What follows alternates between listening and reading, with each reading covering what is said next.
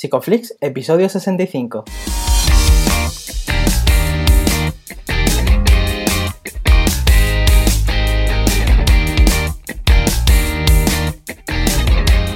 Bienvenidos a Psicoflix, un espacio de psicólogos para psicólogos, un podcast donde entre todos buscamos ser cada vez mejores profesionales de la psicología. Aquí hablamos de todas las estrategias, técnicas y noticias de la psicología contemporánea, pero siempre con la evidencia científica que nos gusta defender. Hoy estamos grabando el episodio del 25 de junio y estamos emitiendo nuestro episodio número 65, en el que vamos a hablar de la prevención de los trastornos de la conducta alimentaria. Pero antes, recordaros que en psicoflix.com podéis registraros de manera gratuita y estar al día de todas nuestras novedades. Bienvenidos al podcast, buenos días, buenas tardes, buenas noches, según estéis escuchando esto. Yo soy Ye, sigo siendo Ye una semana más. Muchas gracias por estar ahí, suscribiros y, estar con nosotros cada semana. Y bueno, eh, dar las gracias también a Darío, que está aquí otra semana más también.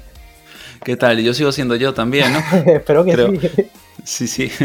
Bueno, y además hoy traemos la, novedad, ¿no? Que ya llevamos unos días haciendo hype a través de Instagram, también en algún podcast, lo hemos dicho. Por fin sacamos un curso, llevamos tiempo pues hablando con, la gente, ¿no? Por redes y pidiéndonos un poco que cuando íbamos a dar ese salto y por fin lo hacemos. Sacamos un curso sobre relación terapéutica, eh, cómo llevarla desde la primera sesión. Lo, va, lo dirige eh, Juan José Macías, el curso ya, ya está hecho, está programado y sale eh, junto, bueno, sale este viernes, en realidad, sale este viernes, es que claro, hoy estamos grabando un poco de fase, pero sale este viernes día 26 y además eh, hemos decidido que para premiar a la gente que ha estado ya inscribiéndose en la plataforma, y bueno, y, y, todo eso desde que empezamos, que estaba ahí eso como un poco abandonado, pues os vamos a dar un cupón de descuento ¿vale? Que podéis utilizarlo o no durante las dos primeras semanas eh, que está este curso, ¿vale? La gente que se inscriba ahora también puede, puede recibirlo, ¿vale? Y nada, poco más que hoy, aunque esto es importante e interesante, no es tan importante ni tan interesante como el invitado de hoy, Manuel Antolín. ¿Qué tal? Hola chicos, ¿qué tal? Yo también sigo siendo yo y, y me encanta el curso que habéis sacado. Os deseo mucha suerte. Muchísimas gracias. Muchísimas gracias. Muchas gracias. Bueno, siempre nos gusta conocer un poquito más de, vosotros y sí que me gustaría, Manuel, que nos contaras un poco cómo ha sido tu trayectoria dentro de, la psicología y cómo has llegado a trabajar con los TCA. Bueno, pues eh, yo llevo como 20 años trabajando mucho con personas con trastornos alimentarios, con familias y trabajando en prevención eh, bueno, pues terminé psicología, no voy a decir el año, hace, ya mucho. Y luego hice máster de terapia sistémica y después de eso ya empecé a colaborar con una asociación de trastornos alimentarios, que es ADETAES, que es la asociación extremeña, y a partir de ahí pues fui trabajando y hasta la fecha que sigo colaborando con la asociación. Digamos que esto es una parte de mi trabajo, que es la colaboración y, el trabajo en los trastornos alimentarios. Sí que, sí que es muy interesante, ¿no? Porque además hemos visto que, que eres creador de un blog, además de referencia en el TCA, que es eh, Comete el Mundo TCA, además tienes un programa de radio en referencia a esto. Y me gustaría un poco saber qué fue lo que te llamó la atención, ¿no? del trabajo con, con este tipo de patología. Pues eh, tengo que reconocer que cuando hice el máster de, terapia, em, llegó un momento donde nos toca, digamos, empezar a llevar casos. Y cuando te empieza, yo tenía muchas ganas de, empezar, llevas toda la carrera aguantando y, el máster y, llega un momento que dice, ostras, yo quiero salir el primero, ¿no? Pero pensaba, mm, no me gustaría que me tocara un caso de pareja, de terapia de pareja, porque me parece que, son un poco rollo. todo, el día discutiendo y aquí es imposible ponerlo de acuerdo, ¿no? Era ese prejuicio que yo tenía. Y por otro lado, eh, no me gustaría tener un caso de un trastorno alimentario. ¿Por qué? Porque decía, jo, el máster dura dos años, no voy a terminarlo. Eh, o sea, suelen ser eh, trastornos que suelen durar más tiempo. ¿no? Eh, entonces tenía como esos dos miedos. Mm, ¿Qué es lo que pasó? No me tocó un caso de un trastorno alimentario, pero cuando terminé el máster fui, directo a una asociación de trastornos alimentarios a empezar a colaborar, ¿no? Con lo cual son estas cosas raras que, te pasan, que a veces tienes miedo, tienes miedo de ciertas cosas y al final acaba siendo tu, trabajo y tu profesión. Con lo cual, esta fue mi, historia. Claro, eh, lo hemos preguntado alguna vez, pero me gustaría saber también tu visión sobre qué diferencias eh, ves que puede tener en cuenta la terapia sistémica, eh, sistémica en el abordaje de, de un TCA. Pues porque digamos que somos personas que no solo somos lo que pensamos, lo que hacemos, lo que sentimos, sino que vivimos en un entorno y en una sociedad que influye, que nos afecta y que tenemos que, que, trabajar ese, entorno ¿no? y, esa, y, esas narrativas que están alrededor de, la persona y que le influyen en, lo que hace. Y por otro lado, el papel de la familia, que también es muy importante, ¿no? que la familia quiere hacer cosas para ayudar a la persona, hay veces que hace cosas que le ayudan y cosas que le perjudican. Entonces, obviar esa influencia social y esa influencia familiar y no trabajar con esa parte es como ir a una batalla y, perder un montón de, personas, de, combatientes, por querer solo trabajar con la persona. Claro es importante lo que estás diciendo, ¿no? Porque vemos que los cambios culturales en este, sobre todo en este, esta conducta problemática, sí que son muy importantes, ¿no? Antes, por ejemplo, cuando los alimentos escaseaban, ¿no? Una persona que tenía más peso, pues estaba vista como que si tuviera un mayor estatus social. Y ahora estamos al contrario, estamos viendo que la delgadez es como el sinónimo del éxito social. Mm. Efectivamente. Y, hay una tercera, eh, un tercer modelo que se ve ahora, del tipo de cuerpo que vemos ahora, que son las personas no tan delgadas como antes y muy fuertes, ¿no? Y esto se ve tanto en chicos como en chicas, ¿no? Que ves las imágenes de, de, y demás, de chicas muy fuertes, con las piernas muy fuertes, con los brazos fuertes, con el abdomen marcado, ¿no? Entonces, es eh, la nueva moda, la nueva tendencia que estamos observando, con lo cual todo lo que sea no parecerte a ese modelo que estamos viendo habitualmente, pues significa poderte sentir mal o incómodo con tu apariencia y con tu imagen corporal. Claro, aquí hay mucho trabajo de psicoeducación en general, de mucha cultura, pero la, y siendo la prevención como supongo que la, primera pieza por, su propio nombre, pero también porque eh, creo que de las que más afectan, ¿no? Esta prevención en un TCA, ¿cómo podemos tenerla en cuenta, ¿no? Por ejemplo, ¿desde qué edad podemos empezar a, prevenir? Mm, vale. Antes de, decir la edad, yo querría matizar algunas cosas acerca de la prevención que me parece importante, ¿no?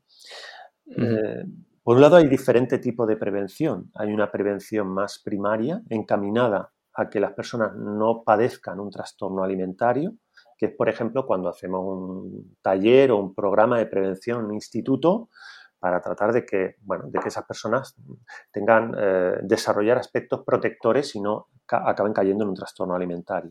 Luego hay una prevención secundaria encaminada a la detección precoz, es decir, a que se detecte lo antes posible y por otro lado que se pueda poner en contacto con los profesionales lo antes posible, reducir ese tiempo.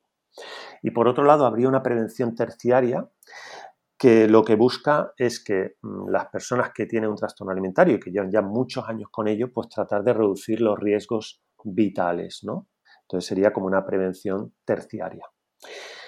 Entonces, eh, con respecto a mm, cómo hacemos la prevención y demás, tengo que decir que no es lo mismo informar que prevenir.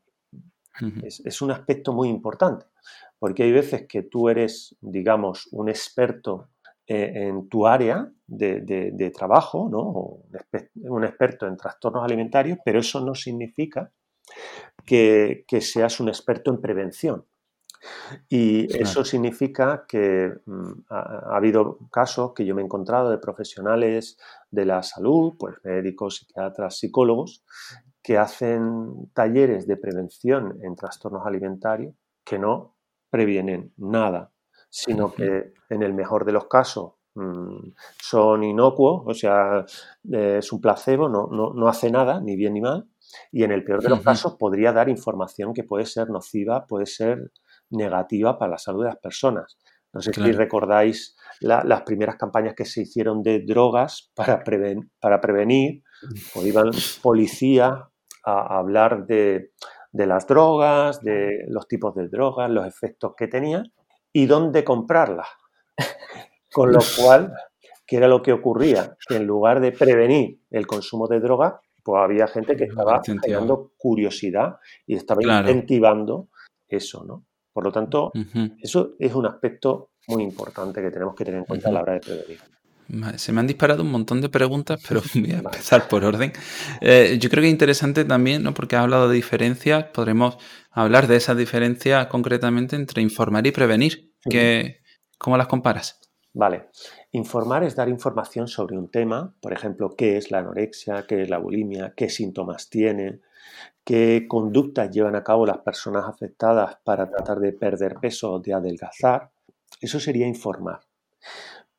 Prevenir sería eh, elegir qué tipo de información es más útil para eh, la población o el grupo al que nos estamos dirigiendo.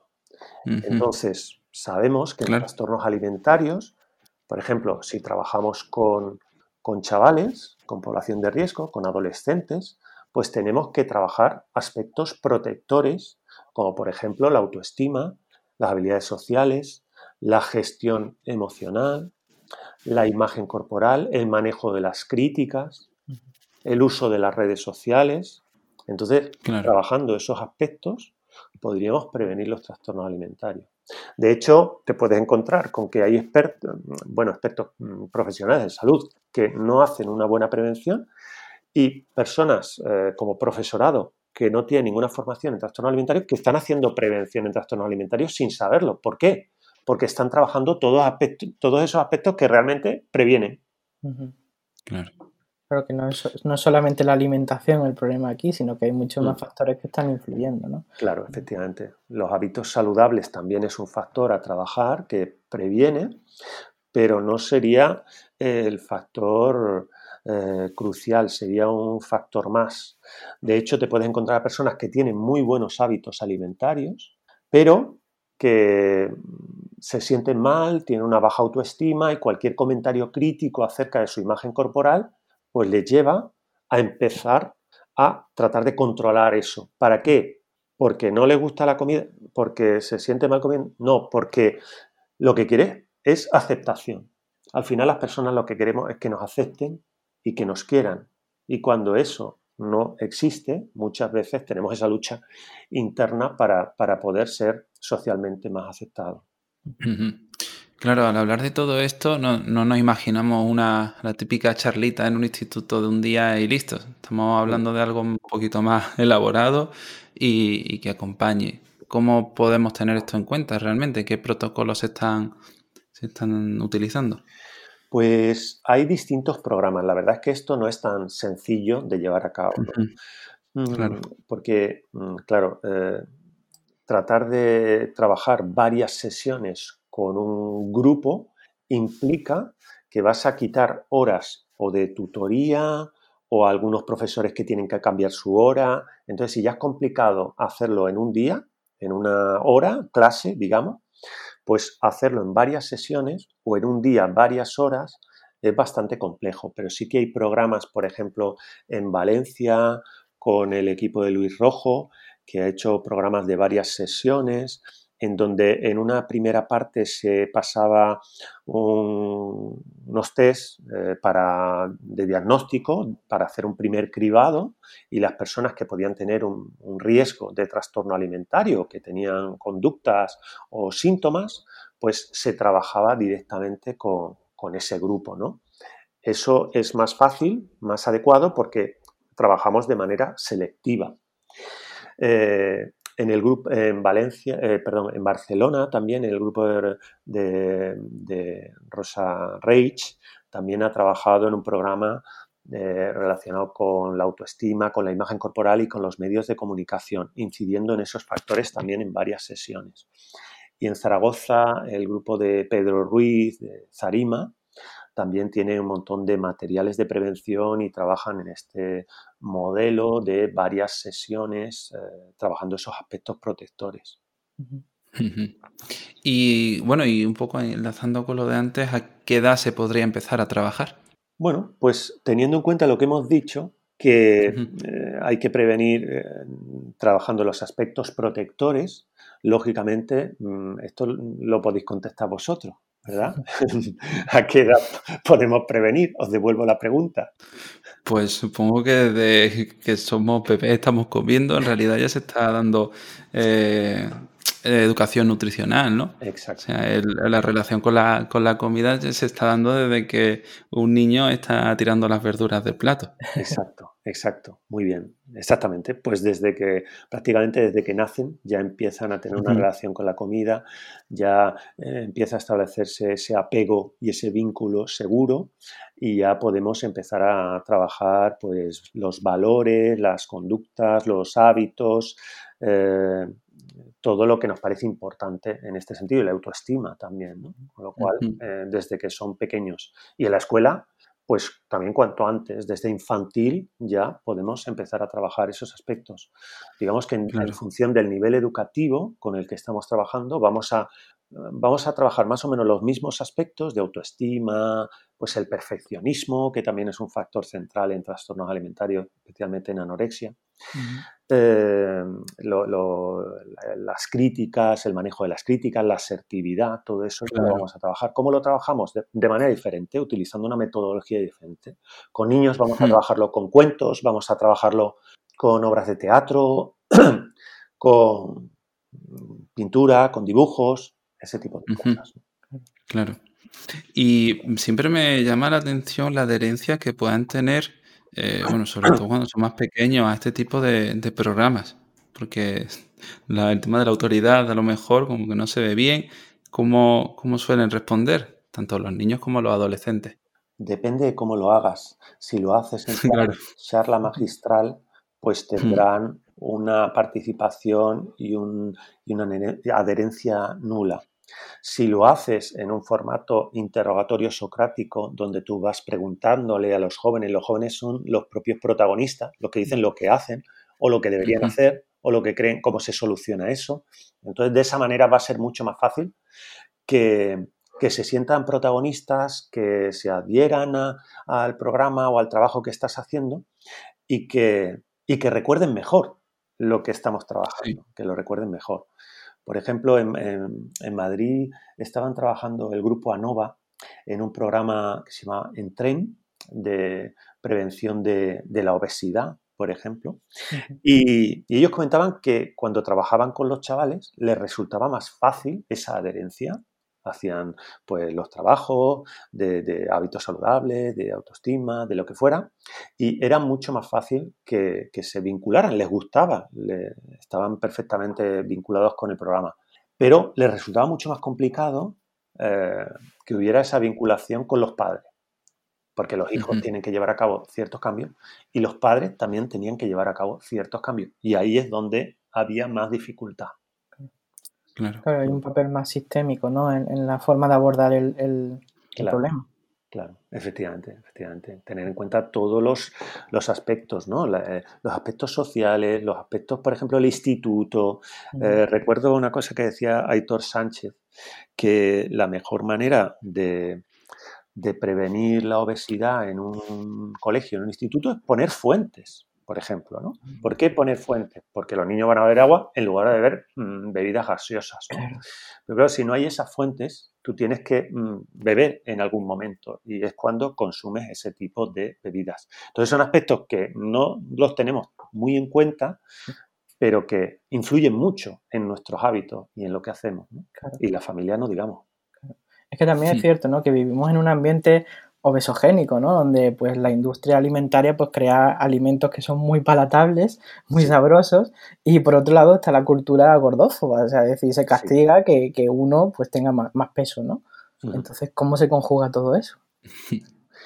Pues eh, es complicado, ¿no? Es complicado porque yo suelo decir que, hacer prevención en trastornos alimentarios es ir, es ir como en una cuerda floja, ¿no? Eh, es, ser un poco funambulista, porque, claro, en función de los mensajes que digas, pues puede irte para un lado o irte para el otro. Yo suelo decir que las personas tienen el oído entrenado para escuchar cosas diferentes.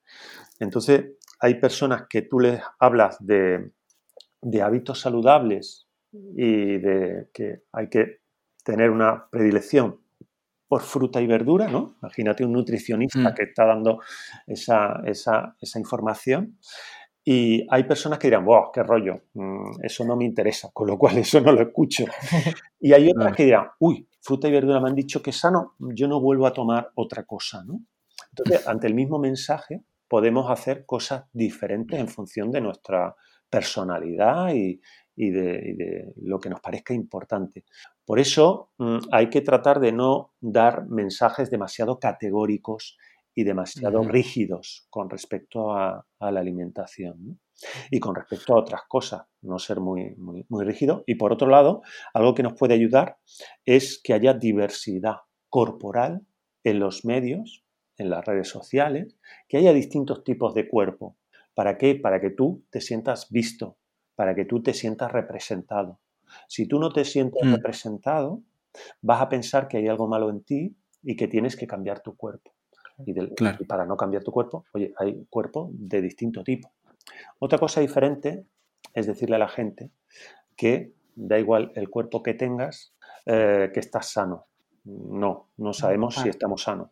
¿eh? Lo que hay que tratar es que haya diversidad corporal. A partir de ahí hay que tratar de cultivar eh, buenos hábitos y un buen estilo de vida para que tengamos un buen estado de salud, independientemente de la forma de nuestro cuerpo, que es diferente cuanto más leo, más estudio en general sobre cualquier aspecto de la psicología, pero sobre los TCA en particular, más me doy cuenta de, lo complicado que es y de que menos sé. Y es como que mm. si llegas con unas ideas muy, muy fijas, a medida que vas estudiando, esas ideas se te quedan en nada y, al final no sabes ni qué pensar ni qué opinar. Esto es, y yo estoy un poco en ese punto. Realmente, eh, yo no sabría decirte cuál es ese punto de equilibrio entre eh, digamos, los conocimientos nutricionales, el tener unos buenos hábitos saludables y el control.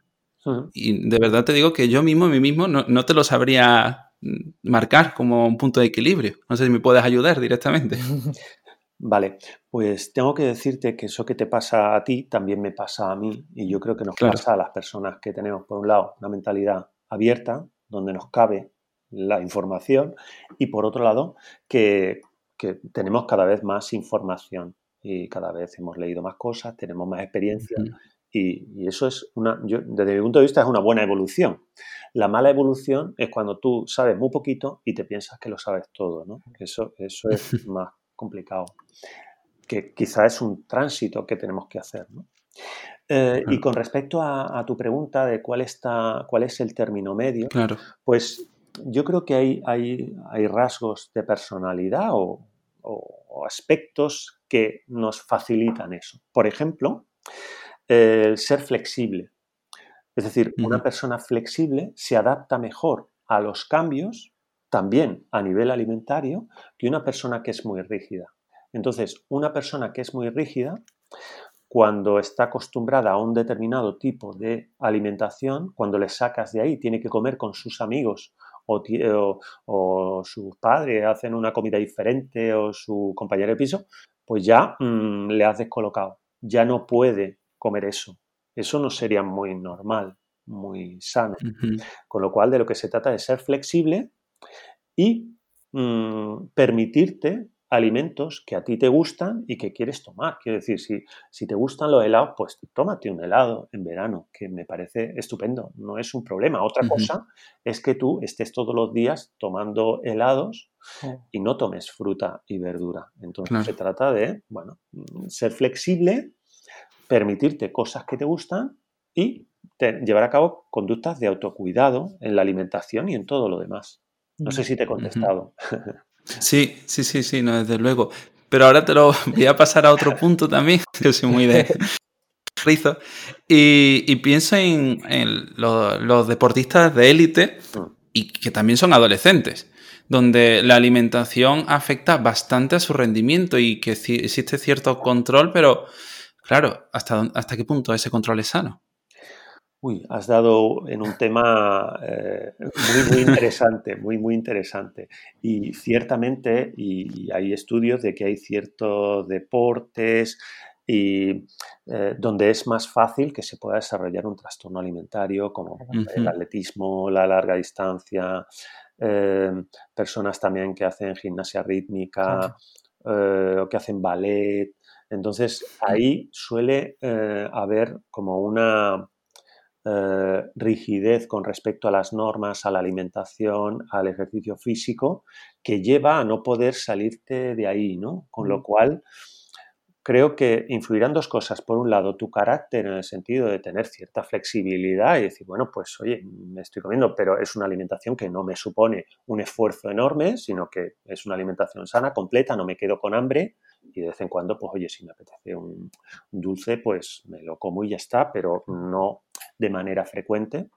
Y por otro lado, el entrenador, la entrenadora que tú tengas, ¿no? El tipo de mensajes que transmite y cómo te los tomas tú, ¿no? Os voy a contar una, experiencia personal, eh, porque a mí me gusta, bueno, yo he hecho deporte mucho tiempo, ¿no? He jugado a baloncesto porque soy mido más de te tenemos bicheado. Sí, sí, sí. Mido más de 1,90, entonces he jugado mucho a baloncesto. Y luego, a partir de los treinta y tantos, mm, estaba ahí como que no hacía deporte y empecé a correr. Entonces, mm, a mí lo que me gustaba era correr larga distancia, porque, claro, ya con cierta edad, pues ya mm, sprine, pues no, no, te va tan bien, sino que en la larga distancia se nota menos lo malo que eres, ¿no? entonces, entonces empecé a correr larga distancia y fui a un entrenador personal de atletismo y me siguió un plan y fenomenal, es un entrenador fantástico y, fabuloso y demás, ¿no? Yo, yo soy una persona muy delgada, siempre he estado muy flaco desde los 13, 14 años y he seguido mm, bastante delgado a, mi edad actual. ¿no? Entonces, claro, mm, eh, ¿qué pasó? Que el entrenador me decía, bueno, estás bien de índice, o sea, de nivel de grasa corporal, pero se podía bajar un poco más.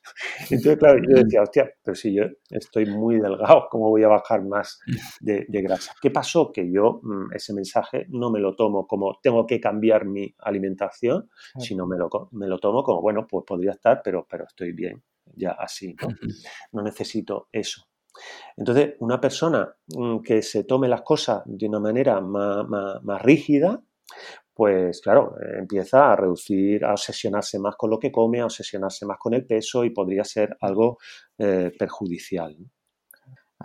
Al hilo de esto que estás diciendo, de hecho, no sé si lo habéis leído, hace dos días salió el caso de, una campeona de España de gimnasia rítmica, una chica de 17 años, y decía, bueno, había abandonado el deporte porque, bueno, padecía anorexia, ¿no? Entonces, ella decía que los mensajes que se encontraba cuando estaba en competición era que eh, más delgadita resultan más elegante, ¿no? O si ella misma decía, si adelgazaba creía que era ser mejor gimnasta.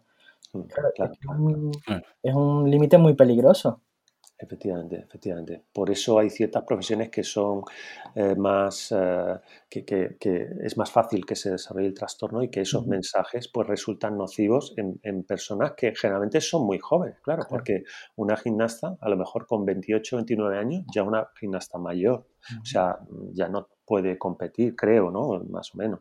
Con lo cual, con 14, 15, 12, 8, 15, 16, 18, es la edad en la que están compitiendo, ¿no? Por tanto, son más vulnerables, no tienen una personalidad todavía tan, tan formada, ¿no? Claro. Las redes sociales son un poco arma de doble filo porque por un lado permiten la visibilización de estas situaciones, del TCA también en general, pero por otro lado mm, generan una tensión sobre la imagen corporal muy, muy, muy curiosa. ¿Qué papel crees, o sea, cómo, por ejemplo, tenía en cuenta el uso de las redes sociales eh, en jóvenes eh, durante esta prevención? Pues sí que hay muchos estudios que indican que las redes sociales tienen mucha influencia, por un lado, en nuestra salud mental, porque, claro, vemos generalmente, mm, sobre todo en ciertas redes más visuales, eh, imágenes de personas eh, pues sonriendo, eh, viajando o mostrando su cuerpo, posando. bueno, pues entonces puedo pensar que todo el mundo es feliz, yo no. Y, invalidación. Exactamente. Y nuestra autoestima también influye en nuestra autoestima y en nuestra imagen corporal, ¿no? Todo el mundo es delgado o es más delgada que yo, o más fuerte, o tiene más músculos, o tiene en los chicos más tupé y en la chica más curva, ¿no? Y también en mayor obsesión con la comida. ¿no? Si estás continuamente expuesto a eh, mensajes que tienen que ver con la comida, te obsesionas más con lo que comes, con lo que deberías comer y demás. Ah, no sé si habéis leído un estudio que salió, que ha salido recientemente en, el año, en este año 2020, de la Universidad de Aston, publicado por la revista Appetit, que concluía que los usuarios de redes sociales cambian su dieta en función de las personas a las que siguen. Y, la, la, relación era la siguiente, por cada cinco piezas de fruta y verdura que publican tus amigos, tú tomabas una ración más de lo que tomas habitualmente. Sí, y por cada tres de comida, digamos lo que llamamos vulgarmente comida más basura o comida menos nutritiva o como lo queramos llamar, tú comías una porción más. Por cada tres, una porción más. O sea que sí que es cierto, yo siempre digo eh, que tus amigos influyen en tu salud, o sea que, bueno, él, elige bien, ¿no? elige bien que sean amigos, que tengan un buen estilo de vida, unos buenos hábitos, porque si no, pues va a ser complicado. Claro. claro. En muchos casos también puede pasar, Manuel, ¿no? Que ahora que hemos visto el boom del fitness, de la nutrición, sobre todo en Instagram, ¿no? Que es lo que más se ve, em, se puede pasar el control de la comida, se puede volcar al fitness también, ¿no? Sí, al final, eh, no sé si habéis, yo, seguramente habréis hablado en el programa del modelo transdiagnóstico, ¿no? No sé si lo habéis tocado. Pues no hemos hecho un episodio concreto sobre, sobre él, ahora que lo pienso, oye, ¿no? Pero, pero apuntadísimo. Vale, yo os diré personas, si queréis, que puede hablar de eso muy bien. bien, bien. Eh, porque es un tema muy interesante, ¿no? Que, tiene que ver con eso que decíais, ¿no? Como puedes pasar el control a otra cosa. Al final hay como ciertos rasgos de personalidad, como puede ser el perfeccionismo, como puede ser la rigidez, que independientemente del diagnóstico que la persona tenga, si va mm, cambiando su diagnóstico, lo que no cambia son esos rasgos de, personalidad que están ahí por encima. Por tanto, una persona rígida va a ser rígida a la hora de hacer una dieta, pero aunque sea un poquito más flexible con respecto a la dieta, puede seguir siendo rígida con respecto a otros aspectos, ¿no? Porque esa rigidez la sigue manteniendo ahí en ciertos aspectos, ¿no? Por lo tanto, eso justo ahí arriba es donde tenemos que trabajar más en esos rasgos de personalidad que le están influyendo en que padezca un, problema o padezca otro, ¿no? Con lo cual, con el ejercicio y con el fitness es lo mismo. Eh, está bien que hagamos ejercicios, esto nos ayuda a sentirnos bien, a estar más sanos, más fuertes y a vernos mejor físicamente. Se convierta en un problema cuando quiero conseguir esto de forma rápida y me pego la paliza padre antes del verano para, adelgazar y tener un cuerpo digno para ir a, la playa, cuando no hay ningún cuerpo digno para ir a la playa, todos son igual de dignos, todos son cuerpos y son dignos. Eh, o, por ejemplo, cuando no voy a hacer ejercicio y me siento mal por no haberlo hecho, porque debería hacerlo. O lo utilizo como un método compensatorio. Es decir, he comido, tengo que hacer ejercicio. Entonces, Tú no, tienes que hacer ejercicio porque has comido, tú tienes que hacer ejercicio como forma de cuidar tu estilo de vida y tus hábitos. O sea que sería un poco la relación. Claro, que al final se generan esas conductas a largo plazo. Eh, te voy a lanzar un, sucedáneo de pregunta milagro sobre si, si tuvieras que, si pudieras cambiar algo en el mundo en general, ¿qué crees que afectaría directamente a una mejor relación de todos nosotros y nosotras con la comida? ¿Qué sería? Wow, pues qué, superpoder me has dado. sí. Tendría que haber pensado un poco más.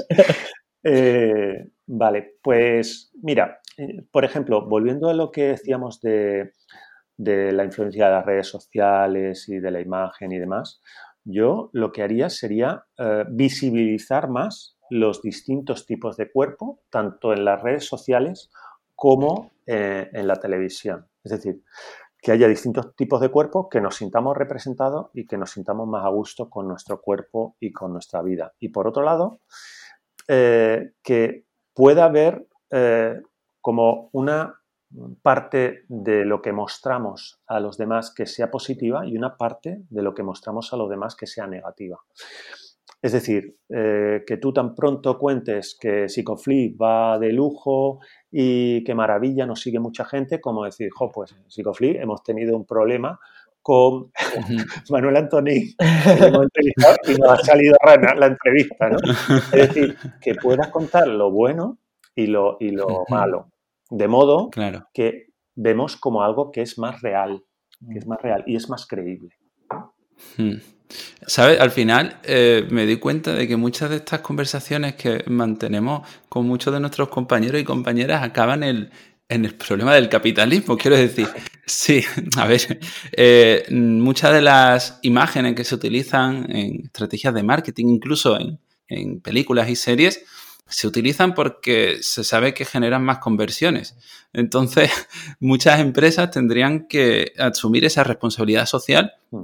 Incluyendo esa menor facturación. Y al final volvemos un poco a ese círculo vicioso. Esto eh, podemos cambiarlo los usuarios, pero a la vez eh, nos, nos, movemos por este sistema. Esto no sé si te lo has tenido, lo has tenido como planteamiento alguna vez. Yo siempre digo que, las personas eh, formamos parte de la sociedad, no hay una sociedad por un lado y nosotros por otro. Por lo tanto, nosotros somos agentes que vamos cambiando nuestra sociedad. Antes no había un programa de psicología como Psicoflix, ahora hay un programa que lo escuchamos pues, muchos profesionales de salud mental y personas que están interesadas en esta temática, con lo cual mm, eso es algo positivo que hemos hecho a nivel social para divulgar psicología de manera adecuada.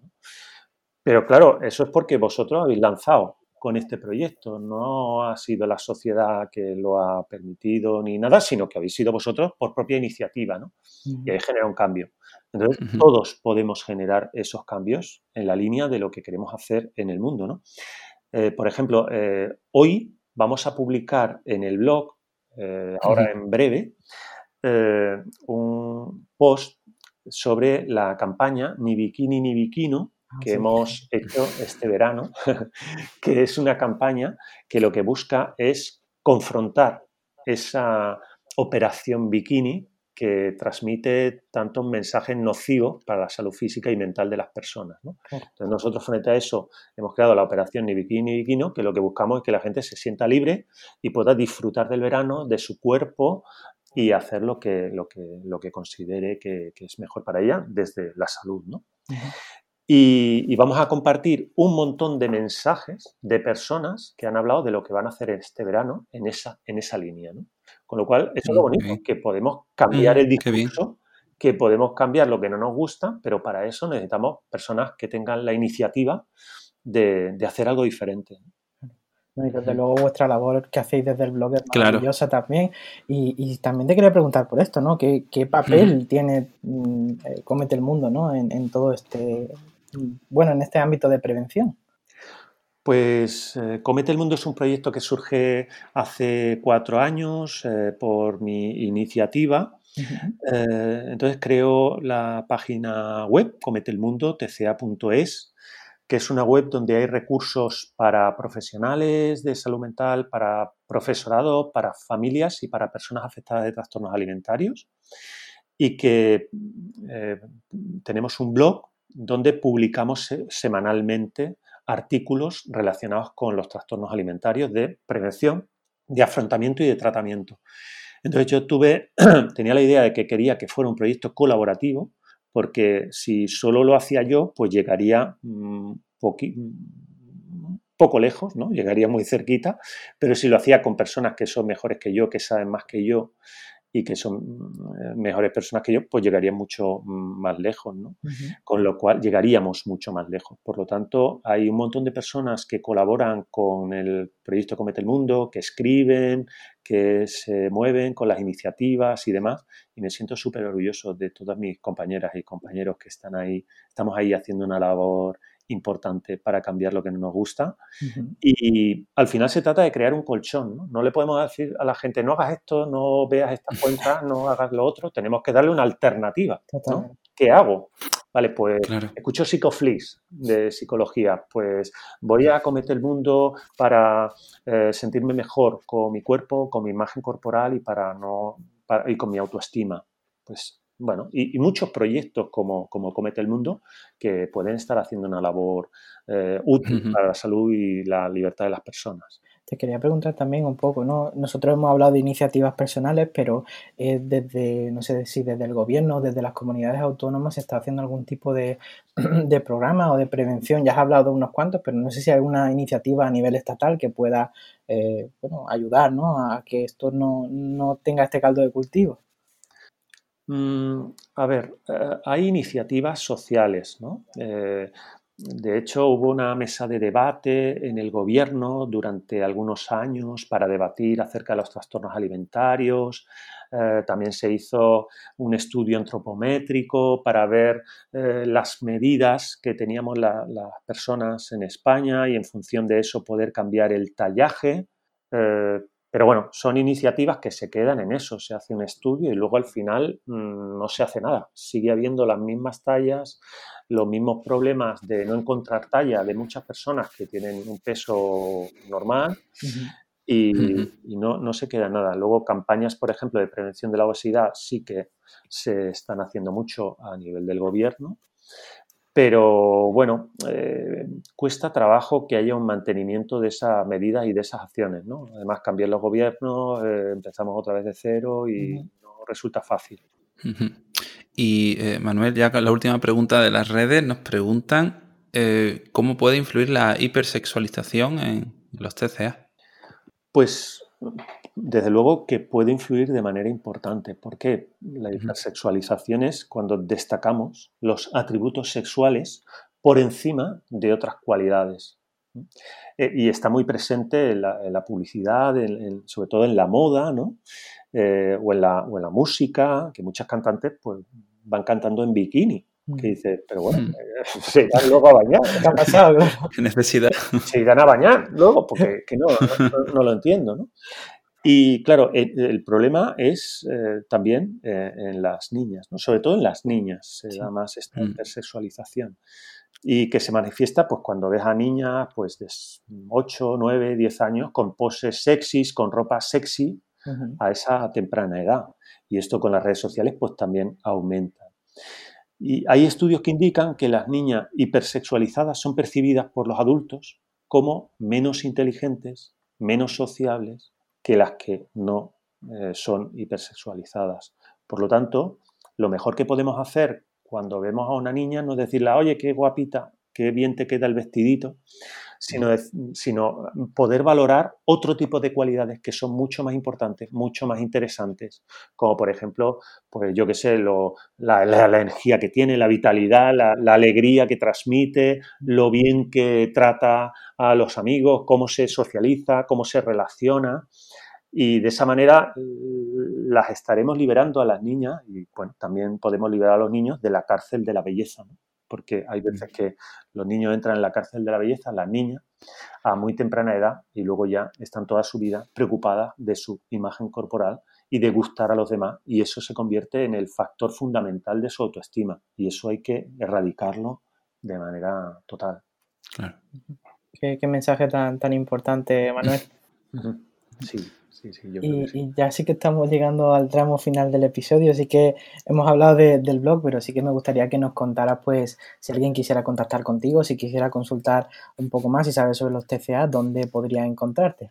Vale, pues en el blog eh, cometelmundotca.es hay un formulario de contacto y se puede poner eh, en contacto con nosotros para comentarnos lo que sea. Y luego en redes sociales, pues eh, en Twitter es Comete el Mundo 8, Mi Twitter es magantolin8 y luego también estamos en Instagram.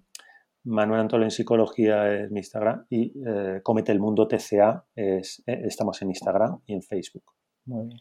Pues vale. Pues dejaremos enlaces como siempre en la nota del programa. Perfecto. Pues muchísimas gracias Manuel por este rato. Pues muchísimas gracias por invitarme, por la labor que hacéis en vuestro programa y para mí es un privilegio formar parte de este plantel de, profesionales como vosotros y como todos los que habéis invitado aquí a Psicoflix. O sea, que uno no. Muchas gracias. Te aseguro que el privilegio es nuestro, que disfrutamos mucho entrevistándoos y, y se aprende un montón. Muchas gracias. Yo también aprendo mucho de vosotros. Muchas gracias. Muchas gracias. Bueno, y no vayáis muy lejos que la semana que viene tenemos un tema súper chulo. Vamos a hablar con Miguel Garriz, que es psicólogo especialista en psicología clínica y nos hablará de la psicología clínica en la atención primaria. Así que bueno, si os ha gustado este episodio y lo queréis compartir con vuestros amigos, si os queréis suscribir, que eso a nosotros nos da mucha vida. Y nada, tenéis nuestras redes, tenéis Spotify, iTunes y iVoox por todos lados. Eh, nosotros nos vemos la próxima semana, el próximo jueves, con un nuevo episodio aquí en psicoflip.com, en Spotify, en iTunes y en iVoox. Hasta luego. Hasta luego.